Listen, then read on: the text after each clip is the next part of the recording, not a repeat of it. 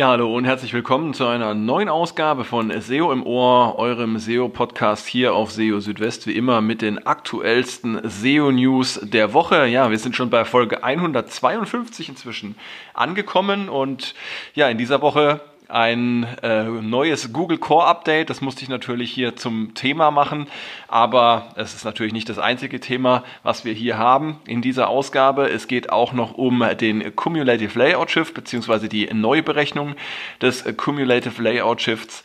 Wir haben das Thema Prefetching dabei und wie sie sich positiv oder wie es sich positiv auf die Ladezeiten in Google auswirken kann und zwar mit Hilfe von sogenannten Signed Exchanges. Dann ähm, ein Thema äh, Disavow Tool. Ähm, das Abwerten kompletter Top-Level-Domains ist per Disavow Tool möglich und Google hat äh, Kriterien äh, veröffentlicht, die zur Bewertung der Vertrauenswürdigkeit von Newsquellen verwendet werden. Ja, wieder mal eine vollgepackte Sendung hier bei SEO im Ohr und äh, lasst uns gleich loslegen mit der ersten Meldung, mit der Top-Meldung sozusagen.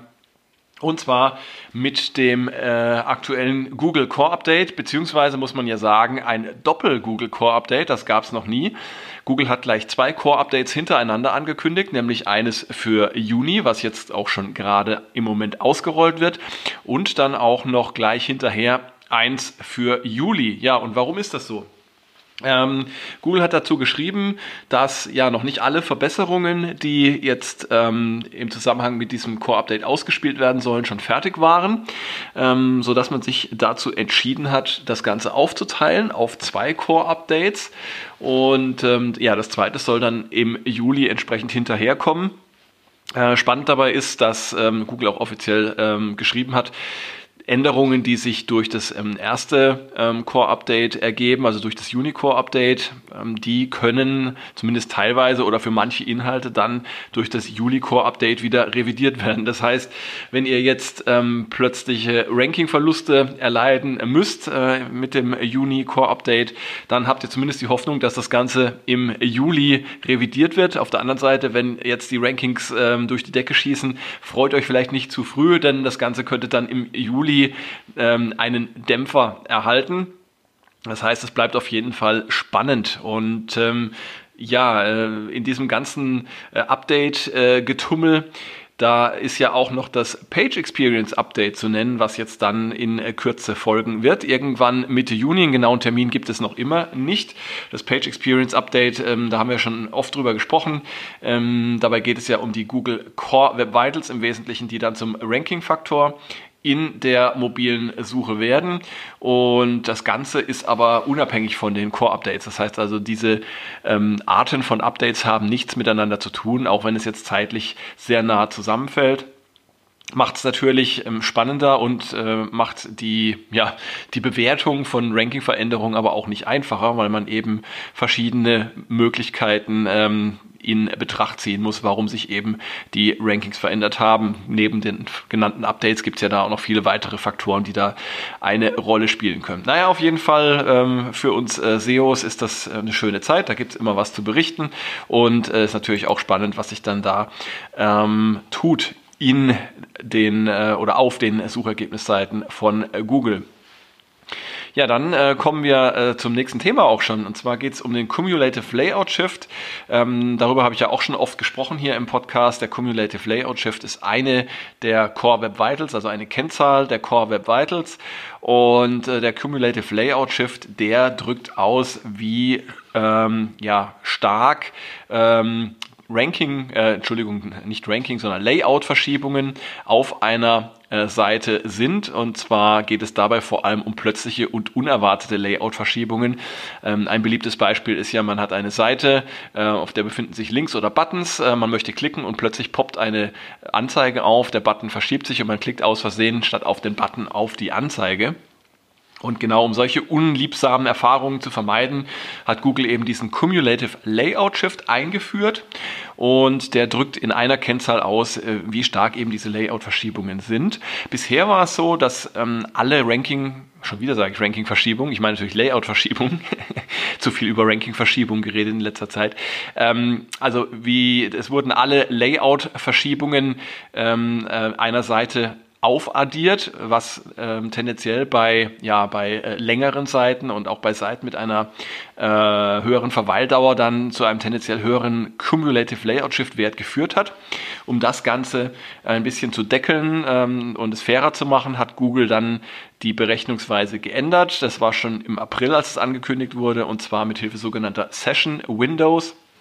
Session Windows sind im Grunde Gruppierungen von Layout-Verschiebungen, ähm, die dann zusammengefasst werden und jedes Session Window hat dann einen CLS-Wert und ähm, äh, der jeweils oder der größte äh, CLS-Wert eines Session Windows wird dann von Google eben für äh, die CLS-Bewertung verwendet. Und ähm, ja, dadurch sollen eben äh, gerade Seiten, die bisher so ein bisschen benachteiligt waren, profitieren. Und neu ist jetzt, dass diese ähm, geänderte Berechnungsweise des Cumulative Layout Shift jetzt auch ein fließt in die verschiedenen Tools wie Google Lighthouse, ähm, PageSpeed Insight und auch in die Google Search Konsole äh, und außerdem auch in den Chrome User Experience Report. Und das ist ja das Entscheidende, denn die Zahlen, die da landen im Chrome User Experience Report, die werden dann auch für die Rankings benutzt. Sprich, ähm, äh, Seiten, die bisher einen hohen CLS-Wert haben, können jetzt hoffen, dass sich da ein bisschen eine Verbesserung einstellt. Was natürlich kein Anlass sein sollte, äh, Optimierungsbemühungen äh, jetzt einfach liegen zu lassen. Ja. Kommen wir zur nächsten äh, Meldung und zwar ähm, geht es hier auch, äh, ja, äh, am Rande zumindest um Core Web Vitals, genauer gesagt um die Ladezeit. Und die kann man nämlich verbessern, wenn man ähm, äh, Prefetching im Zusammenhang mit sogenannten Signed Exchanges nutzt. Was ist darunter zu verstehen? Google kann Prefetching mit Signed Exchanges verwenden, um Webseiten schon bei der Anzeige einer Suchergebnisseite voraus, im Voraus oder im Hintergrund zu laden. Das heißt dann, äh, wenn jemand auf ein äh, Suchergebnis klickt, dann ist diese Seite schon bei ihm sozusagen im Browser gespeichert und kann dann sofort angezeigt werden. Damit das Ganze aber funktioniert, braucht man eben diese sogenannten Signed Exchanges. Das ist eine ähm, Technik, die ja praktisch dafür sorgt, dass ähm, die äh, Quelle, ähm, also die Website äh, in dem Fall, dass die unabhängig von der Art der Ausspielung mit der entsprechenden URL angezeigt werden kann. Also wenn man zum Beispiel eine Webseite aus einem Cache von Google lädt, dann kann ähm, die Seite trotzdem mit der Original-URL angezeigt werden und das Ganze funktioniert mit Hilfe von Signierungen und Zertifikaten. Ähm, und äh, Google nutzt das Ganze auch schon zum Beispiel für, für AMP-Seiten, äh, um da dann entsprechend auch die richtige äh, URL anzuzeigen und nicht die Google Cache-URL. Damit das Ganze aber funktioniert, muss man äh, natürlich äh, auf dem Server entsprechende Vorkehrungen treffen, dass der äh, verwendete Webserver dann auch in der Lage ist, solche Signed Exchanges ähm, auszuspielen. Dafür gibt es passende Module für verschiedene ähm, für verschiedene Serverarten oder man kann auch den Web Packager Service äh, Server verwenden, der als eine Art Reverse Proxy Signed Exchanges ausliefern kann. Ja, also das Ganze ist äh, technisch nicht so ganz ähm, trivial, kann aber durchaus eine Möglichkeit sein, um da nochmal ein bisschen, zumindest bei der Ladezeit, was dann vor allem den Largest Contentful Paint bei den Core Web Vitals betreffen dürfte, um den noch ein bisschen zu optimieren, wenn man ähm, den Bedarf ähm, sieht an der Stelle. Jetzt kommen wir zu einem kom komplett anderen Thema und zwar ähm, geht es mal wieder um das Google Disavow Tool. Ähm, das ja bekanntlicherweise dafür da ist, bestimmte ähm, URLs oder ähm, auch Domains ähm, aus der Wertung der Backlinks auszuklammern. Man kann ähm, einfach eine Textdatei einreichen bei Google und sagen, diese URLs oder auch diese Domains möchte ich bitte nicht gewertet haben bei meinem Backlink-Profil. Es kann dann sinnvoll sein, wenn man ähm, eine manuelle Maßnahme zum Beispiel ähm, aufgebrummt bekommen hat von Google wegen ja, unnatürlicher Links oder wenn man ja, befürchtet, dass so eine manuelle Maßnahme äh, bevorstehen könnte dann kann das auch sinnvoll sein. Und äh, ja, aber was bisher noch nicht bekannt war oder zumindest weitläufig nicht bekannt war, ist, dass man sogar komplette äh, Top-Level-Domains abwerten kann per Disavow-Tool. Ähm, Beispiel, ihr habt äh, Probleme mit Spam-Links aus einem bestimmten Land, ja, ähm, dann äh, könntet ihr theoretisch ähm, die komplette Top-Level-Domain des betreffenden Landes da äh, reinschreiben in äh, diese Textdatei für das Disavow-Tool und das, äh, dann könntet ihr dafür sorgen, dass also praktisch kein Link mehr aus, äh, aus dem Land oder mit der entsprechenden Top-Level-Domain von Google gewertet wird. Das Ganze ist ganz einfach, man muss einfach Domain, Doppelpunkt und dann äh, die äh, Top-Level-Domain dahinter schreiben und dann, ja, habt ihr sozusagen das äh, erreicht. Aber ähm, John Müller ist da sehr skeptisch, ob das sinnvoll ist. Ähm, also laut seiner Aussage auf Twitter ähm, sei das ein bisschen äh, ja, überzogen und ähm, er würde es auch nicht empfehlen, äh, das zu tun. Also er sieht keinen äh, Sinn darin. Ist auch klar, warum, denn es kann natürlich immer sein, dass aus einem bestimmten Land tatsächlich auch äh, Backlinks äh, mit einem Mehrwert kommen, auch wenn vielleicht die große Mehrheit der, der Links ähm, eher Spam-artig ist. Und äh, wenn man eben solche Links mit Mehrwert dann ähm, pauschal auch abwerten würde über die Top-Level-Domain, dann kann das den Rankings der äh, betreffenden Website natürlich schaden. Ähm, es ist ja auch so, dass Google Spam-Links inzwischen sehr gut erkennen kann und sie dann einfach ignoriert. Das heißt, in den meisten Fällen gibt es überhaupt keine Notwendigkeit, Links abzuwerten per Top äh, per Disavow-Tool. Und ähm, ja, wenn man eben mit so einem, äh, mit so einem äh, Hammer daran geht und äh, quasi dann ein komplettes Land oder eine komplette Top-Level-Domain ausschließt, ist natürlich das Risiko entsprechend hoch, dass man sich da eher schadet, als äh, dass es nutzt. Ja, und dann kommen wir noch zum letzten Thema. Und zwar hat Google in dieser Woche Kriterien für die Vertrauenswürdigkeit von Newsquellen veröffentlicht. Ähm, das ist äh, ja auch ähm, gerade im Zusammenhang mit Fake News und mit, mit dem Vertrauen gegenüber ähm, äh, ja, redaktionellen und journalistischen Inhalten ähm, von Bedeutung. Ähm, einfach auch um an der Stelle Transparenz zu haben. Also wo kommen Inhalte her, wer hat sie geschrieben, was, äh, welche Organisation steht dahinter. Und äh, ja, um das eben noch ein bisschen zu schärfen, hat Google jetzt verschiedene Kriterien da ähm, eingeführt bzw. veröffentlicht und die finden auf zwei Ebenen Anwendung, nämlich einmal auf der Artikelebene und einmal auf der Ebene der kompletten äh, Website. Auf der Artikelebene, da geht es um Informationen, die dazu beitragen, den Nutzern schnell einen Kontext zu liefern und über die berichtenden Journalistinnen und Journalisten zu informieren. Ähm, da kann man zum Beispiel Verfasserangaben nennen, die häufig auf eine Autorenseite mit Biografie verlinken, ähm, auf der man dann Angaben zum Lebenslauf oder zum jeweiligen Erfahrungshintergrund finden kann auch ein Veröffentlichungsdatum oder die Kennzeichnung ähm, verschiedener Artikeltypen wie zum Beispiel News, Meinung oder Kommentar gehören hier dazu. Und auf äh, Ebene der kompletten Website ähm, sind Informationen zu nennen, äh, ja, die dazu beitragen, erstmal den Zweck der Website zu verstehen. Ähm, Dazu können zum Beispiel auch Angaben zur Organisationsstruktur, zur Art der Inhalte auf der Website gehören, äh, ein Mission Statement, Redaktionsrichtlinien und Redaktionsstandards, Informationen zur Belegschaft, Lebensläufe der ja, beteiligten Personen, ähm, auch nicht generische Kontaktinformationen und Informationen zur Organisation allgemein und zu ihren Eigentümern. Äh, sowie auch zur Finanzierung der Organisation äh, können da hilfreich sein. Zum Beispiel, ähm, wie, sind, wie steht es um Beziehungen zu politischen Parteien? Gibt es eine staatliche Finanzierung oder durch Lobbygruppierungen?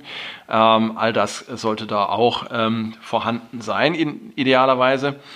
Ähm, dabei äh, schert Google nicht alle ähm, Quellen über einen Kamm, denn äh, es wird hier durchaus nach verschiedenen regionalen und länderspezifischen Erwartungen unterschieden. Ähm, das ist insbesondere für Gegenden wichtig, in denen es äh, nur eine eingeschränkte Pressefreiheit gibt und äh, in denen das Nennen von Namen zum Beispiel von Journalistinnen und Journalisten sehr riskant sein kann. Ähm, Außerdem findet stets ein Blick eher auf das große Ganze statt. Das heißt, wenn äh, zum Beispiel einzelne Beiträge ohne Angabe eines Autoren veröffentlicht werden, dann schmälert das erstmal nicht die Glaubwürdigkeit der Quelle insgesamt. Mhm.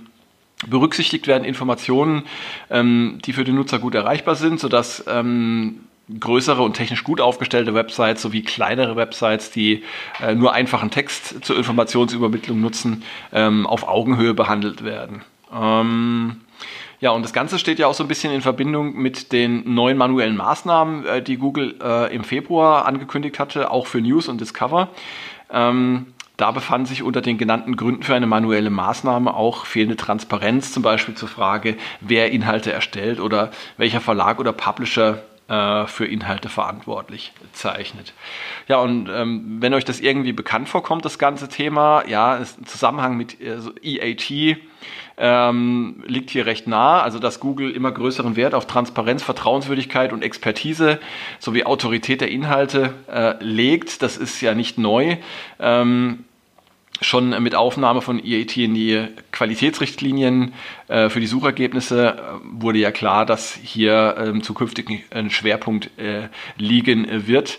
Und auch das äh, Product Reviews Update, ähm, dass es, ähm, dass ja äh, Produktbewertungen und Produkttests ähm, äh, zum Gegenstand hat. Und da geht es ja auch um Qualität und Expertise. Das spielt in eine solche Richtung. Ja. Ähm, von daher ist es nur folgerichtig, dass dass äh, Glaubwürdigkeit und Transparenz ähm, ähm, gerade auch bei Nachrichtenquellen äh, stark gewertet werden. Ähm, ja, also von daher ähm, ist immer schön, auch eine, eine klare Liste von Kriterien äh, zu haben, an denen man sich ausrichten kann. Und ähm, da hat Google ja zumindest mal jetzt auch äh von sich aus ein bisschen für Transparenz gesorgt. Ja, und ähm, damit sind wir auch schon wieder am Ende von SEO im Ohr. Schön, dass ihr dabei wart, dass ihr wieder eingeschaltet habt. Ähm, wie immer mein Hinweis an dieser Stelle, wenn ihr Feedback habt, äh, Anregungen, Kritik, Themenwünsche, Fragen, dann meldet euch sehr gerne bei mir. Ich äh, berücksichtige die auch gerne und greife die auch hier im Podcast auf. Und ähm, ja, ansonsten bleibt mir nur ähm, euch eine gute Zeit zu wünschen bis zur nächsten Ausgabe von SEO im Ohr spätestens. Oder man sieht sich vielleicht schon vorher auf SEO Südwest. Ähm, da versorge ich euch jeden Tag mit den aktuellsten SEO-News. Äh, wenn äh, was reinkommt, dann äh, erfahrt ihr es bei mir ganz, ganz schnell. Manchmal sogar als erstes. Genau. Ähm, von daher äh, alles Gute für euch. Danke, dass ihr eingeschaltet habt. Ähm, abonniert meinen Podcast auch gerne bei Spotify und dann bis spätestens nächste Woche. Macht's gut, ciao, ciao, euer Christian.